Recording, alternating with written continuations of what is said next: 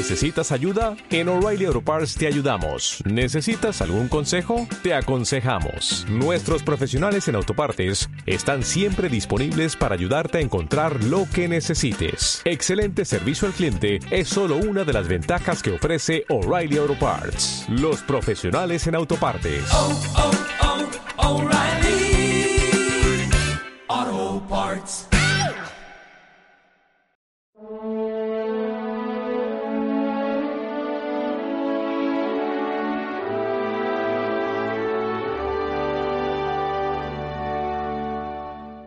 Les enseñaba con autoridad. Nosotros confundimos la palabra autoridad. Autoridad es el que manda, autoridad es el que decide, autoridad es la persona que tiene el poder y puede imponerse a los demás. Y no es así. Autoridad es el que guía, autoridad es el que sirve, la autoridad siempre es, cuando es utilizada la autoridad para el bien de los demás y no para el bien propio, la autoridad es necesaria en la vida de las personas. ¿Os imagináis una sociedad en la que no hay una autoridad, en la que cada uno hace lo que quiere, o una carretera, o incluso una ciudad en la que no haya señales de tráfico prohibido, o, o no se puede aparcar aquí, o dirección única? Es decir, tenemos que regirnos todos por unas normas y hay una autoridad, efectivamente, que es la que nace de pensar qué es lo mejor para los demás.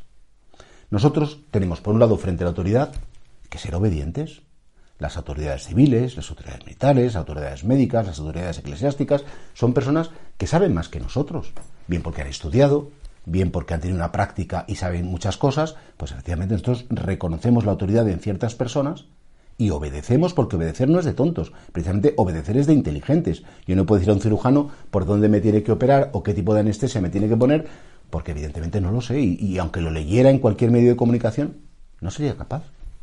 Pero por otro lado también nosotros a veces ejercemos autoridad sobre los demás. Imaginad que tenéis una persona que trabaja en vuestra casa, de servicio doméstico.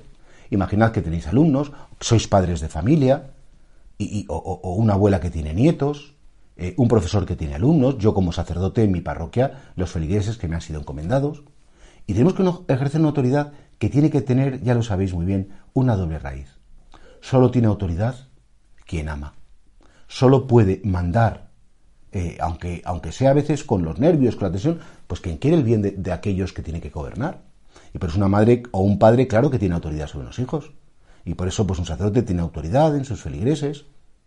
En segundo lugar, la autoridad tiene que nacer también de la verdad.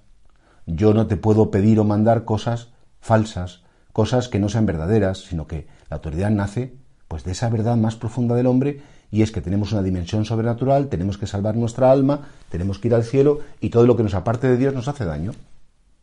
Por eso tenemos que preguntarnos ante este, este gesto de Jesús que enseñaba con autoridad, primero si somos personas obedientes, ¿a quién obedeces tú? Porque hay personas que son tan rebeldes que no quieren obedecer a nadie, la palabra obedecer como que les quema. Pero en segundo lugar, ¿cómo mandas tú?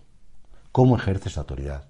Lo haces con cariño, con tenacidad, con paciencia, con visión sobrenatural, te pones en el lugar del otro a la hora de tener que decir pues cómo tiene que actuar o cómo tiene que conducirse, o lo hacemos con autoritarismo, es decir, con rabia, con despotismo, y ahí pues todos tenemos mucho que examinarnos y mucho que cambiar para ser personas que reconocemos la autoridad y que entendemos que es un don de Dios.